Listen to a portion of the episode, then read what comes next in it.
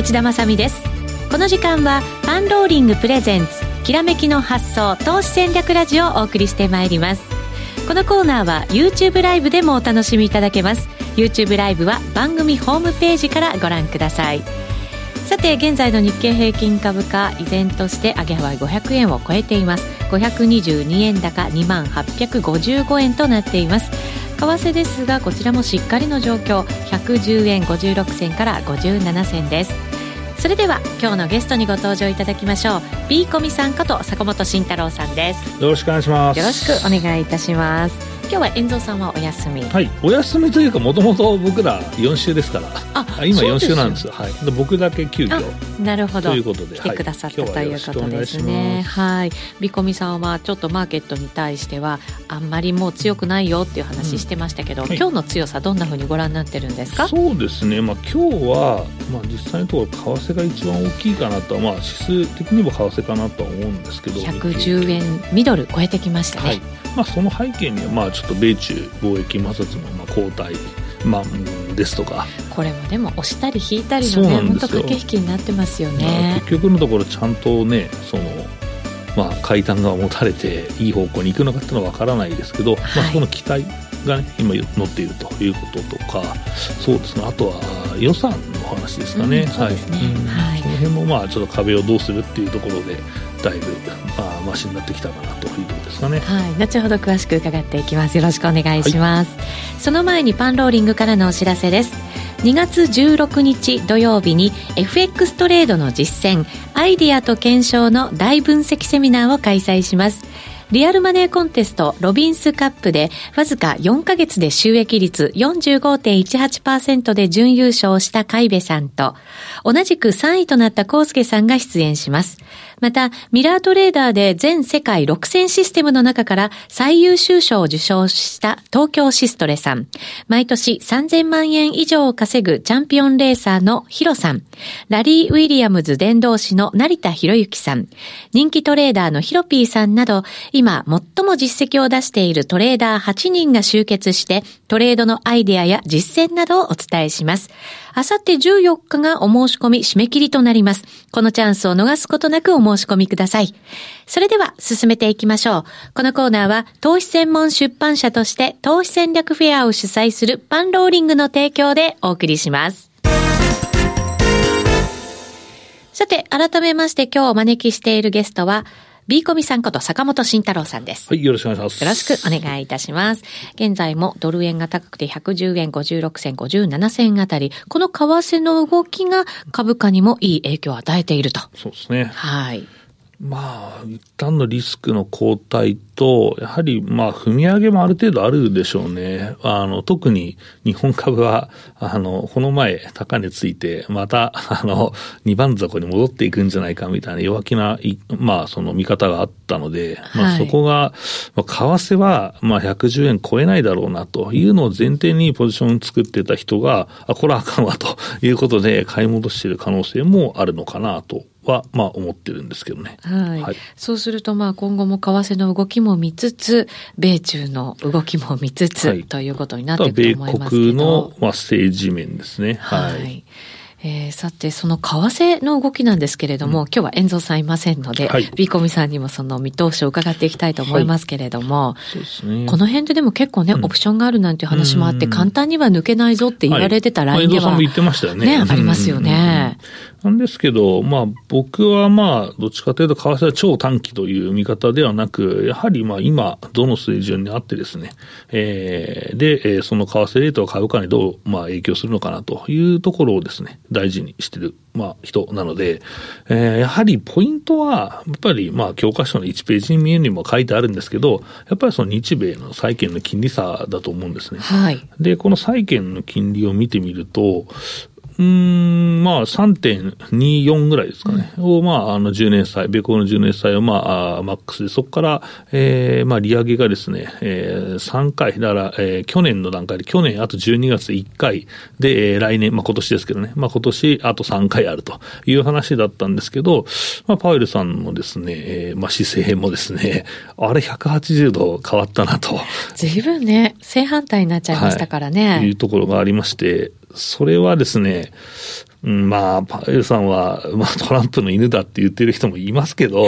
何見て、その、政策運営 FRB をしとるのかという話になりますが、まあ、トランプさん見ながら、株価見ながらっていう方もいますよね。ですよね。だから、為替と金利しか見てないじゃないかっていうふうに 思わざるを得ないですよね。はいなので、まあ、今の水準は、まあ、金利の水準はかなり低下しましたので、あの、FRB としてはでもね、それのおかげでオプションがたくさんあります。はい。あの、さっきは、そのオプションは、その為替のオプションの話だったの政策のオプションがね、たくさんあると、えー思ってまして、はいえーもう、利上げをしたとしてもですね、えーあと2回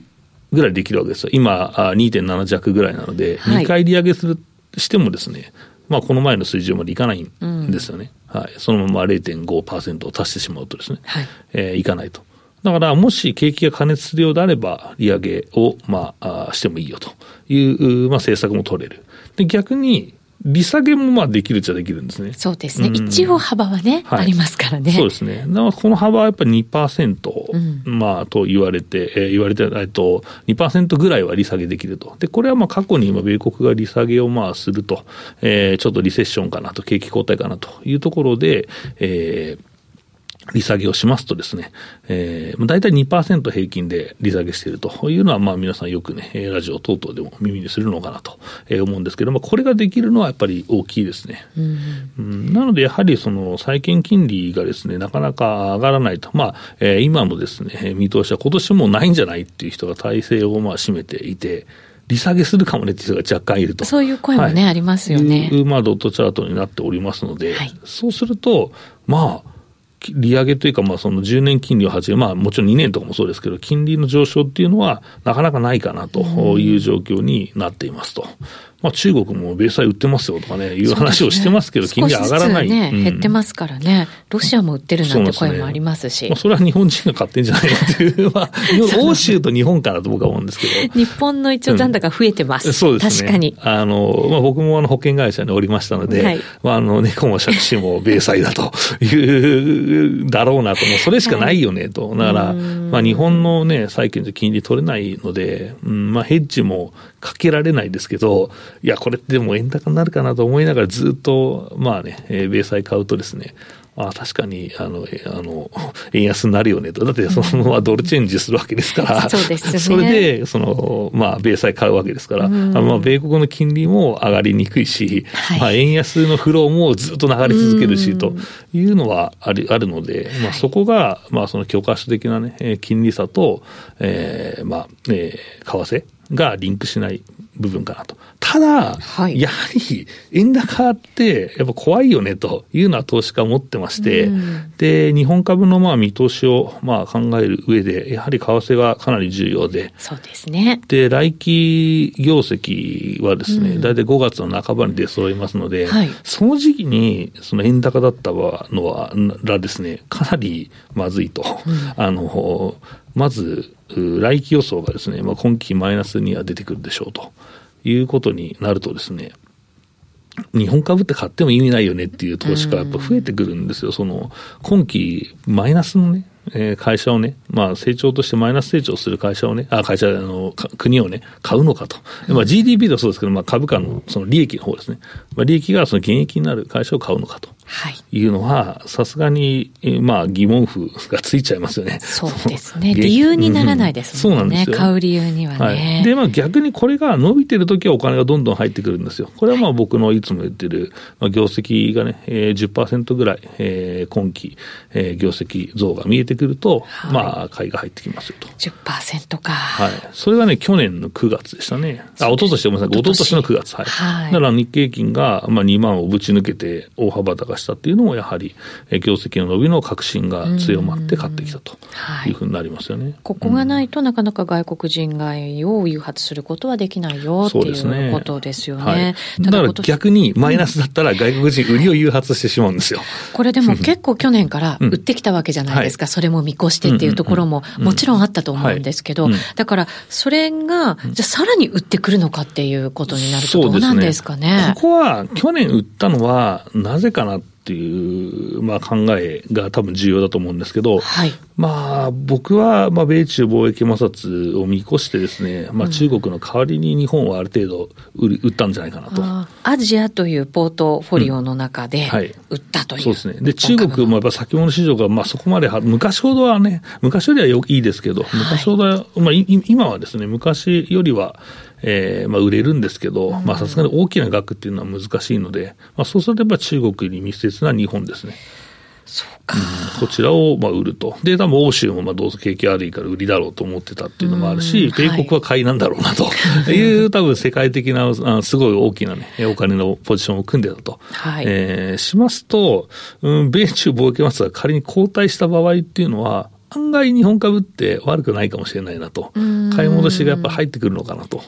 えー思ってますね。出た分、まあ、うん何割かは買い戻したっていいんじゃないのっていうことになりますよ。ね。で、もともとグローバルのポートフォリオで、まあ、あの、株って運用してると思うんですね。まあ、運用してますよね。特に、えー年金を中心とした機関投資家。それを、えーある程度任意に、まあ、本当にその 半分にしますとこの国半分にしますってのはちょっとドラクスティックすぎますけど、まあ1%とか2%とか、えーちょっと日本って少子化だしっていうのでもともと多分落ちてると思うんですけど。少子化で、えっと、人数も人口もね、減ってますしね。そうなんですよ。だから業績も悪いしっていうんで、もうちょっと減らすという、まあ、動き、流れでも、まあ、えー去年のですね、5兆円ぐらいの、えー売り越しっていうのは、まあ、それでも説明できるかなと。もうすごい額のですね、うんえー運用をまあしてますので、はい、うん消費税もね、増税があるからっていうのもまた理由の一つにもなるんでしょうけれども。そうですね。消費税の増税は結構いろんな人の話を昔から聞くんですけど、思いのほかね、フラットですね。うん、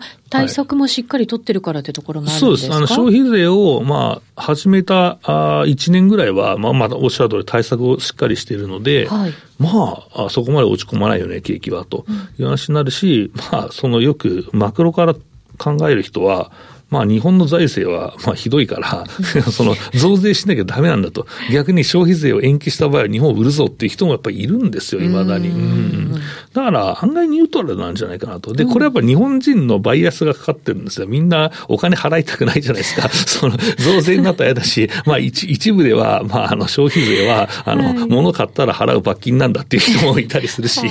ああ、そういう見方ですか。そうそう。だから日本人ってすごく強いんですよね、そういうのが。うんまあ、それはでも軽減税率がほとんどなくて、まあ、一律にまあ税金を取られるっていうののから来てるのかなと思うんですけど、あと日本人の性質、性格ですね。まあ、けまあ、ケチ伝えよくないですよ。倹約家だし、ねお金を使うのが美学としてないわけだから、使ったのになんでお金取られるんだっていうところがまああるので、だからどっちかというと日本人の考えのバイアスがかかってるんじゃないかな。消費税があるから株価が下がるって。まあ、も実際消費税が3%上げた時はやっぱりその後のね、えーまあ落ち込みっていうのは結構ありましたので、うんうん、だから今回2%だからそれがどうなるっていうのもありますしね。なので3%と2%の違いもあるかなと、うん。うん、いう感じですかね。はい。そうですね。まあ、消費税ないかもみたいな話がまた最近浮上してますけえど。本当ですか？あの消増税やっぱり、あの、やめる審議を問うために、あの、選挙するぞみたいな、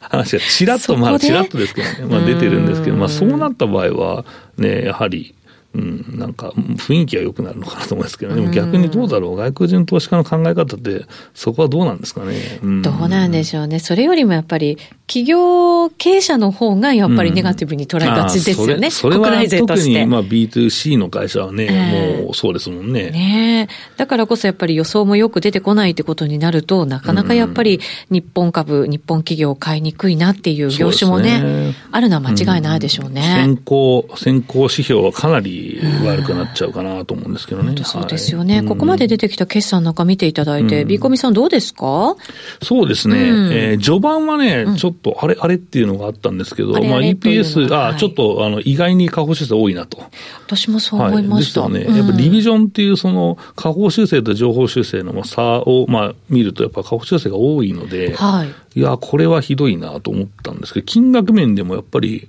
マックスで4%ぐらい下押ししたのかな。ああ、はい4パそれを、こう、多く、多いと見る。あ多いです。もうそのまま情報修正がそのまま積み上がってくる予想だったので、うんやはり、うん、為替面でだってもうリードしてるじゃないですか。まあそうですね。ね。だからそれがあって、あれと思ったんですけど、うん、まあ、じわじわですね、取り戻してきて、まあ、皆さん、まあ、僕は自分で積み上げてるんですけど、まあ、集計出してないですけど、はい、まあ、EPS を見られる方も、えー、いると思いますね。EPS ちょっと下がってましたけどね。下がってちょっと浮上したっていう状況に、ね、はい、ありますので、うん、そこはあ若干ですね、まあ、まあそうですね。そのずっとズブズブずっと顔伏せが続き、続いてるっていう形じゃないのかな、はい、ポジティブには。まあでも、市場の雰囲気見ると、うんはいやっぱりね、金曜日とか、まあ、今日なんかもボラティリティは大きいですけど、うんうん、まあ、ちょっと前に比べるとそんなにマインド的には弱くないのかなと思ったり、ね、そうですね、ね、はい。マインドは弱くないと思います。弱くないんですけど、うん、ん、そうだな。でも、力強さはないよね。買い上がっていく感じじゃ決してないんでしょうね。まあ、個別化物色になっちゃうのと、まあでも一つ救いは、まあ、和島さんとかもよく言ってますけど、うん、やはりその、決算が悪かった銘柄はですね、うん思いのほか買われてますねと、その、ネガティブに捉えられすぎていて、まあ悪い決算でも買われているよねと。いう銘柄はあるのは救いかなと思いますけどね、それが売られ出すと本当もそこが見えないので。そうですね、うん、なんか金曜日なんかちょっっとドキッとしましたけど。そうそうそう。みんなドキッとしたんですよ。で、ショートしてる人いるんですよ。で、それで3連休だしなと。で、なんか、あの、もうしょうがないから今日踏んでますみたいな、まあ、ある感じですね。だから、まあ、その下落相場の戦い方として、やはり短期の、その、えー、売買はいいんですけど、うん、やはり、その安いところでの売りっていうのは、やっぱり、ない、うん、そこでやっぱりお金なくす人が多いなと思ってます。はい、それヘッジとして売るんだったらもうそれはしょうがないよと。まあポジションがロングであって、で先ほどまあ3連休怖いからヘッジでと。まあその分のヘッジは保険料ですからと、えー、いう形では問題ないんですけど、やはりまああの年末までのですね、下げが頭に焼き付いていて、はい、で、えー、3連休だし、えー、これついに日経平均終わったなと、また2番底だなというところで追撃ショートを金曜の引けとかでしてしまった人は、あの、なんだこれみたいな、で、この相場の意味がわかりませんみたいな話をですね、はい、あの、されてる方っているのかなと思うんですけど、この下落相場の戦い方の、まあ、あ大事なのはですね、安い時にショートしないんですよ。大体それって、その踏まれるし、あと一回安値がついてしまっているので、でその安値にスルッといくことがあんまりないんですね。うん、まあ、よっぽど外部要因でまずいぞっていうことがあればいいんですけど、今って外部要因ってまずいことありますか？っていうと、まあ、中国のまあ問題がパラパラ出てるんですけど、今のところまだ大丈夫ですし、まあ、そうですね、駆け引きしてるような、ね、状況ですから、やっぱりいいもの出て、悪いもの出て、いいもの出て、悪いもの出てみたいなね、うん、やっぱり感じですからね。うん、で、結果は分かんないですけど、やっぱ中国のですね、あ、中国だあの、米中のですね、貿易摩擦に関しても、一応進展するんじゃないかっていうマインドなわけですから、はい、そんなマインドな中で売ってもしょうがないだろうっていう、うん、形ですし、あとはまあ、その予算もね、えー、あと債務上限もね、えー、まあなんとかなりそうだという形になってますし、うん、まあ壁の問題も、トランプさんの、まあ国境の壁の問題も、はい、まあ、あの、少しね、えー、その壁の範囲を狭くして、予算少なくして通そうかみたいな話にもなってますので、うん、まあそう考えると、まあ、今のマインドって落ち着いてるよねと。うん、落ち着いてる時の空売りっていうのはやっぱ待ち伏せなので、やっぱりその追っかけて安いと思って叩いちゃダメなんですよ。そうですね。突っ込んでどっちも上も下もね、うん、やっちゃダメってことですね。そうですね。それが良くないから僕は、あの下げ相場空売りがもうやめた方がいいんじゃないかと。うん、まあ、もう結局、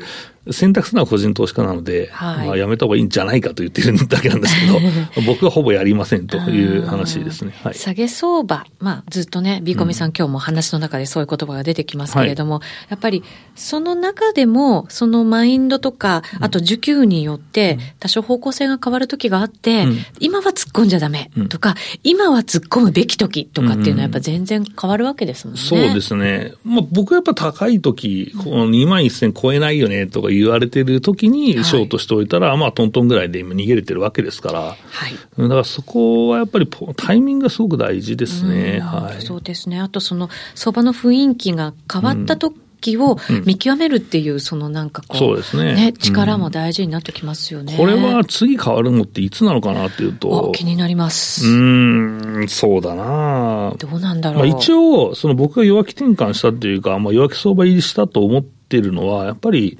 今後顕在化してくるであろう、米国の企業業績の鈍化と、はい。あとはあ景気のピークアウト、この2つこれですけど、、アメリカの企業業績が鈍化してくる、もしくは悪くなってくるっていうのって考えられる企業業績もう、もうすでに鈍化は、あの、今年、あの1、3月期もするはずですよ。うん。今だって予想が8%、9%とかそんなもんでしょ。あ、そうなんでで、すね。20%で伸びてきたわけだから、うん。そうするともうそうか。もうそこで、だからだからそれの出口を急いだのが年末だったんですよ。はい。で、これは顕在化した時にもう一発来るかもねと。あ、やっぱりダメなのかっていうんそうそうそうそうう確認作業みたいな感じになりますね。はいで、まあ、あとはネガティブなニュースとして、まあ、決まらないと思うけど、自社株がやりすぎんじゃねえぞ、みたいな 話が、まあ、出てますよね。ますねあれで、まあ、僕の計算、まあ、昔いた時、ファンドマネージャーだった時に、まあ、調べたら、2%ぐらいの、まあ、底上げ効果、EPS の底上げ効果あったんですけど、今もうちょっとあるんじゃないかなと思っていて、あそうなんはい。だからまあ3%ぐらいかうんな、3%前後かな、まあ、底上げ効果として。まあ、それがなくなると、その、ず増益の下駄がなくなりますから、はい。それもやっぱり一つネガティブになるかな。ただ、配当全力でやったらまた今度、えー、一株利益じゃなくて、えー、配当で株見るんだよってなってしまうと、どうかなっていう話にななりますけどね。はい。はいそこはなかなか、まあ一概には言えない、何をやればいいのかという話、何を見ればいいのかっていう、その指標が、えー変わる可能性がね、ありますからね。はい。うんとそうですね。うんアメリカのこの株の行方の見方ってやっぱりなかなか難しいですね。そうですね。なので、まあ、そこを見極めながら、やはり日本株は、まあ、あの、レンジの下で買いたいと。だから、まあ、今年の安値、うん。えーぐらいまで、まあ、去年の安値ぐらいかな。去年の安値ぐらいまで回ったら、ある程度下には硬いはず。まあ、そこは、えーまあ、PBR ですね。日経平均の PBR で、安すぎるだろうという人ですとか、はい。あとはまあ MRF の待機資金ですとか、まあ日銀も買いますし、えーあとは信託銀行の買いがね、えー今年はあのかなり入ってくると思いますので。そうそうなんですか、はい。その背景というのは何かあるんですか、まあ年金を中心とした、えーリバランスですね。ポートフォリオのリバランス。まあ、これがもう去年からずっと出てるので、はい。まあ、ここが、まあ、1四半、あまあ、えっと、あの、1、3月期。で、まあ、長ければ4、6ぐらいまで出るんじゃないかなと、はい、思いますね。思いのほか、今年2年ぶりですね、えー信託のフローっていうのはちょっと期待してます。なるほど、はい。そうすると、まあ、じゃあその時期、今年、まあ、まあ、前半ぐらいにはなってくるわけですけれども、そこまでは底堅い動きが、そうですね。れでも続くかもしれないという。ただまあ、あの、この前の高値の2万4000を抜ける相場ではないので、はい。まあ、買う場所間違えたらひどいことになるから、本当そうですね。はい。だからちょっとその、今まで、えーおしめ買いしときゃいいよと、それしか言ってなかった僕ですけど、まあ、そこは買うタイミングを気をつけて、えーゆっくり、えー経済のね、えー流れと、あとは業績見ながらですね、えー入るタイミングを考えてほしいという話ですね。ね、短期だからと思って、まあ、とりあえず明日までみたいな持ち方もしちゃう時もあると思うんですけど、まあ本当注意がね。うん明日までと短いのはいいですよ。だからこれを、だから、ピークで買ってずるずる引っ張るとまずいというなるほ。ど、はい。そうですね。短期だと思ったら本当に短期で手じまうぐらいのきちっきちっとしたトレードが求められるそうですね。時間と損切りラインをちゃんと決めて、まあ、トライしてほしいと思います。はい、わかりました。目安は昨年の安値ぐらいかなっていう感じですかね。今年のね。あ今年か。今年は、なんか、いつも185ぐらいか。うんはい。ですね。はい、わかりました。さて、今日、B コミさん、坂本慎太郎さんにお話を伺ってきましたけれども、その B コミさんと、遠蔵さんこと田代岳さんによる月例講義の2019年2月号が先週から配信されています。ファンダメンタル分析を用いての市場分析、具体的な銘柄選択、20銘柄バスケットの組み入れなど、毎月3時間を超える情報満載の講義となっています。B コミさん、2月号どんな点がポイントなんですか？2月号はですね、まあ、20銘柄バスケットって昔ここの、はい、ラジオでやってた、ねはい、結構ヒット銘柄よく出てたんですけど、ね今のなんか様子どうなんですか？今はね、結構、まあ年末に、まあさ、弱気相場になったことによって、まあ中身を若干入れ替えまして、はい。まあ、ピッチ早めに、まあ今までに比べて早めに入れ替えまして、まあそこで下げ相場に対応する、えーポートフォリオのまあ組み方と。はい。えーいうのと、あとは、そうですね、うん、まあさ、かなり目線が投資家下がってしまって株価も調整したので、そのおリバウンドが取れそうなね、えーまあ銘柄の、おまあポイントですとかね、はい。えーまあ、その辺をですね、詳しく解説しまして、まあ、結構いい感じで戻ってきてましたので。本当に具体的なね、内容になってますよね。そうですね。はい、まあちょっとまともなんで、あの、あんまり面白くないっていう方がいて、やっぱり簡単に儲けたいっていう人が多いですよね。いや、そんな簡単じゃないですよ。うちも簡単に儲けたいでしょとか。簡単に儲けたいけど、簡単じゃないことはよくわかってます。まあ、そんだからまあ、結局まあそこも遠蔵さん僕もプロでやってきてそれは分かってるので、はい、で、ただやっぱそれを個人の人が時間ないのに積み上げるっていうのは大変だけど、はい、まあついてきてくれたらいいなと思うし、あとはまあ、うん、そうね、この活動をしてやって僕もうちょっと4年になりますけど、まあ、あ継続してね、えー、まあ、証券会社ですとか、あとは金融会社ですとか、えー、ラジオ日経ですとか、まあ、お仕事を継続的にいただいているということは、まあ、まともなこと言ってんだろうと自分は思ってますんで、まあ、チャラい活動もしてますけど、あの、金曜日の関係すごいチャラいですけど、まあ、まあ、まともなんだろうということで、はい、まあ、まともにね、勉強したいという方はね、ぜひこの月例講義お勧めしたいなと思います。はい。受講者の皆さんの声にお答えして、2019年からは長期コースもご用意しました。ぜひ番組ホームページからご応募いただきたいと思います。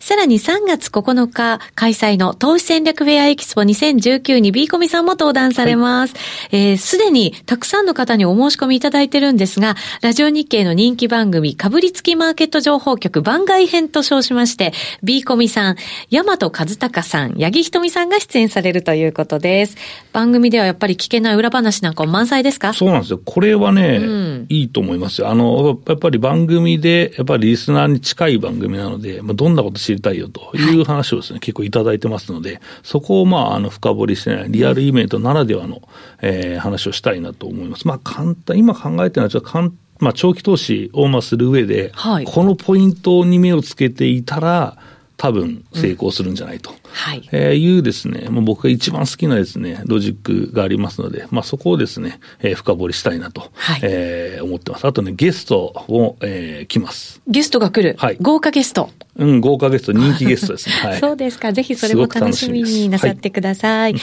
えー、超厳選 B コミ銘柄5番勝負もあるということですが、はい、えっと、参加特典の大和さんが注目していた銘柄の収録スペシャルビデオもあると、そうですね。いうことでこれも1時間前後じっくり、あの、山本さんの話を、まあ、いいなと思ってた銘柄をですね、深掘りしたいなと。これ、えっと、番、金曜日の番組は、あの、毎週やったのが不定期になってしまいましたので。そうなんですか、はい、なので、こっちもですね、えー、まあ、参加者特典としてですね、えー、ビデオオンデマンドをですね、皆さんに、まあ、お付けしますので、まあ、お得なあ 1, 1時間で一コマになってるかなと思います。はい。投資戦略フェアですが、その他にも日本を代表するトレーダーのテストさんや、えー、テスタさんや、成長株投資のデュークさん、石原淳さんなど30名以上の投資家が出演します。お早めに番組ホームページからお申しください。もう一つ、今週木曜日14日バレンタインの日にライブ配信が行われるということです。パンローリングチャンネルのライブ配信。はい、マンローリングチャンネルでですね、はい、えっ、と、クリスマスに、まあ、放送したんですけど。これが大反響で。はいでしたね。なので、えー、今回はバレンタイン企画ということで、えー、前回はですね、アナウンサー飯村さんだったんですけど、うん、今回は松浦さん。あ、そうなんですね。快適生活の松浦さんにお願いしたいと思います。はい、これめちゃくちゃキャラ濃いんで、すごい面白いと思います。はい、みんな濃いですね。はい、だからまあ交代でね、やっていきたいなと思ってるんで、ぜひ見てください。はい。2月14日木曜日バレンタインの日ですが、夜8時からパンローリングチャンネルでライブ配信がございますので、ぜひぜひ皆さん。録画ないんで生でお願いします。そうなんですね、生でご覧になってください。さて、今日は B ココミさんにお越しいただきまして番組進めてまいりました。この後も延長戦行いますので、はい、ぜひ見てください。お願いします。ビコミさん一旦ありがとうございました、はい、このコーナーは投資専門出版社として投資戦略フェアを主催するパンローリングの提供でお送りしました